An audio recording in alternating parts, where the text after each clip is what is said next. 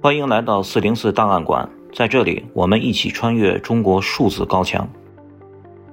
俄罗斯入侵乌克兰，国际社会谴责和制裁俄罗斯，声援乌克兰。在中国舆论场却发生了奇特的扭曲，因为官方仇视西方和亲近俄罗斯的立场，无论官媒或民间舆论都有明显的扬俄抑乌的倾向。中国数字时代为你梳理这种舆论导向是如何被操控和塑造的。一战前。官方称俄坚信战争不会爆发。今年二月四日，俄罗斯总统普京出席遭西方国家外交抵制的北京冬奥会，成为少数与会的大国元首，显示了两国的亲密关系。普京与习近平发表联合声明，强调两国友好没有止境，合作没有禁区。外界普遍解读为两国已经成为非正式的结盟关系。美国早在冬奥会期间就发布情报预警，俄罗斯将对乌克兰发动战争。希望中国向俄罗斯施压。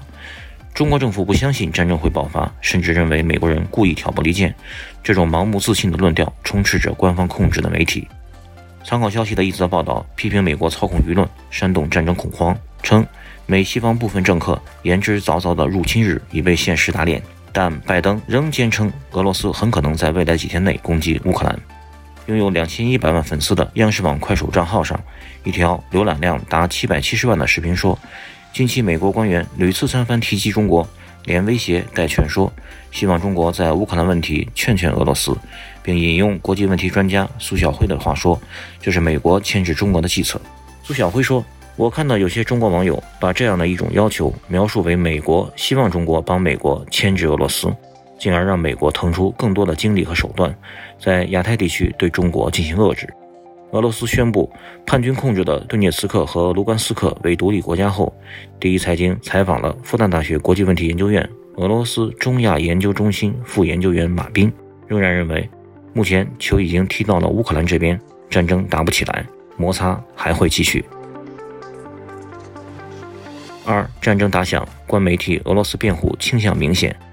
俄罗斯入侵乌克兰，世界上的主要大国都制裁俄罗斯。唯独中国在战争打响当日宣布全线放开购买俄罗斯小麦，中方的这一举动遭到了澳大利亚总理的批评。中国官媒的报道带有明显的挺俄抑乌的倾向。央视网快手账号二十二日的新闻分析的标题是：“普京出手选择了这个小角度，对俄罗斯承认分离势力控制地区帮腔夸耀，并为俄罗斯入侵做辩护，强调俄罗斯没有计划占领乌克兰领土，俄罗斯致力于缓解乌克兰局势。”央视网二十二日另一条视频则称，俄罗斯公布被击毁的越境乌克兰军装甲车视频，似乎战争的发动者是乌克兰，而不是俄罗斯。二十四日，俄罗斯大规模入侵乌克兰，该账号又报道普京言论说：“我再说一次，我们的行动是自卫，甚至还配以雄壮的进行曲，倾向性明显。”下面网友点赞最多的几条评论是：“普京讲究冬奥会完事儿了开火，人狠话不多。”普京确实是实力派，有头脑。社交媒体上一则真理部的报道要求遭泄露，坐实了中国官方为俄罗斯站台的立场。新京报旗下的国际新闻视频视面账号因操作失误，将真理部的报道要求当作消息对外发布。即刻起，乌克兰相关发微博对俄不利、亲西方的不发。如果蹭话题，只用人心央的话题。人心央指人民日报、新华社、央视三大官媒。公众号三表龙门阵说，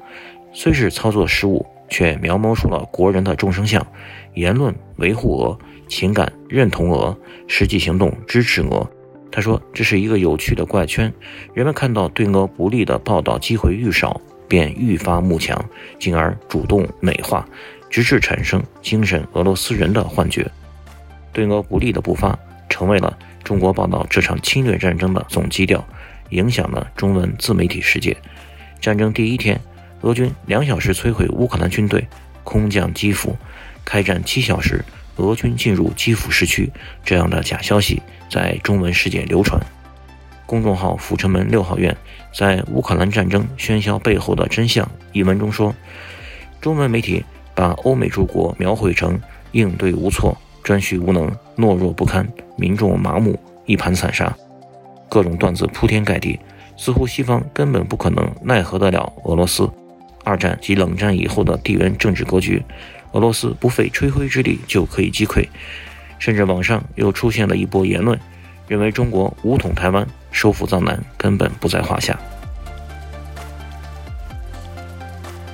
三、民间舆论跟风，称颂强权和调侃乌克兰美女。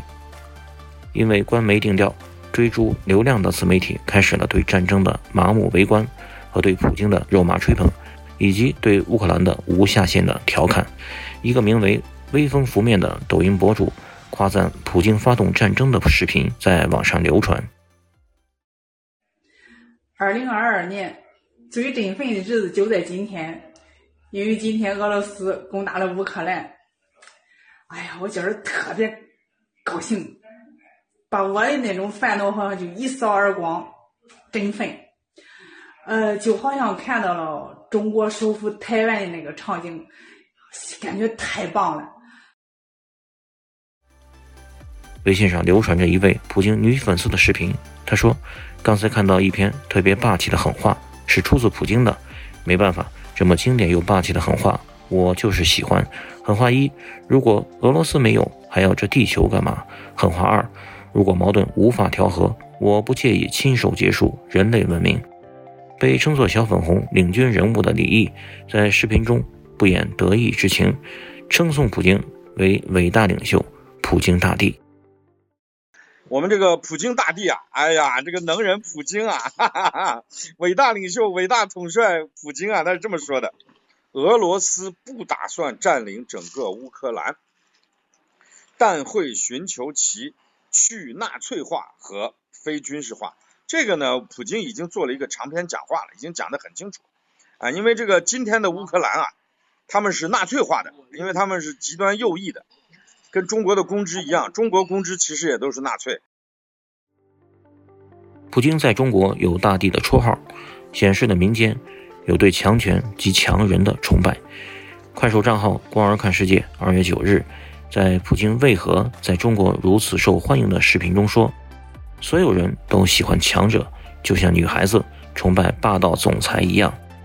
相反，对于乌克兰总统，中国自媒体则充斥着“戏子误国”“美国人的走狗”等幸灾乐祸的调侃。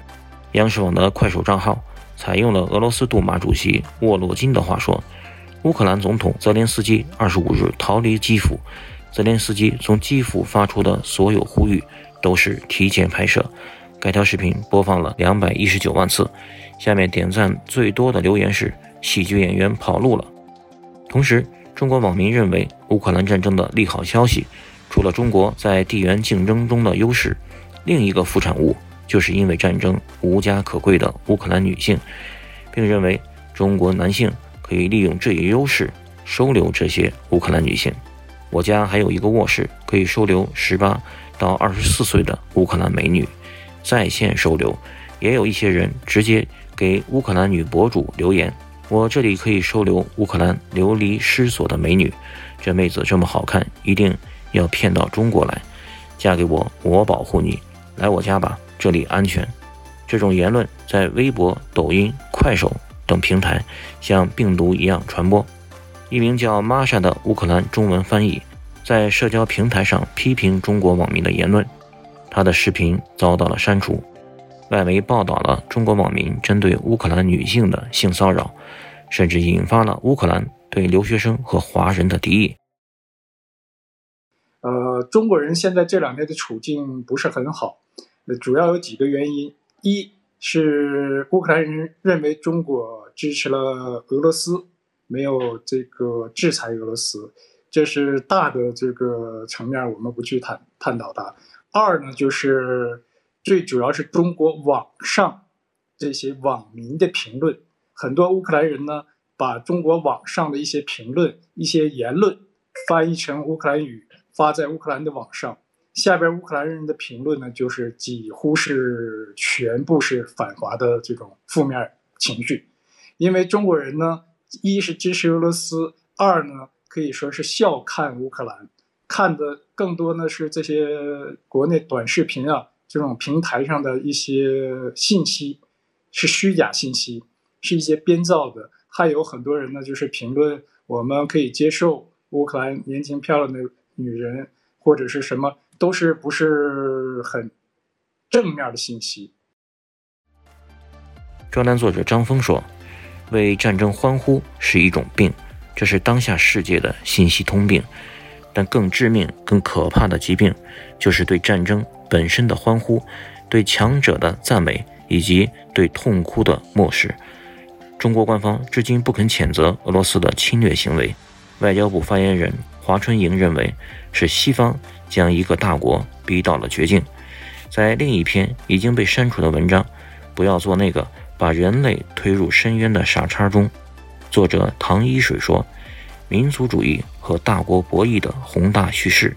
已经把他们最后一点人性榨干了，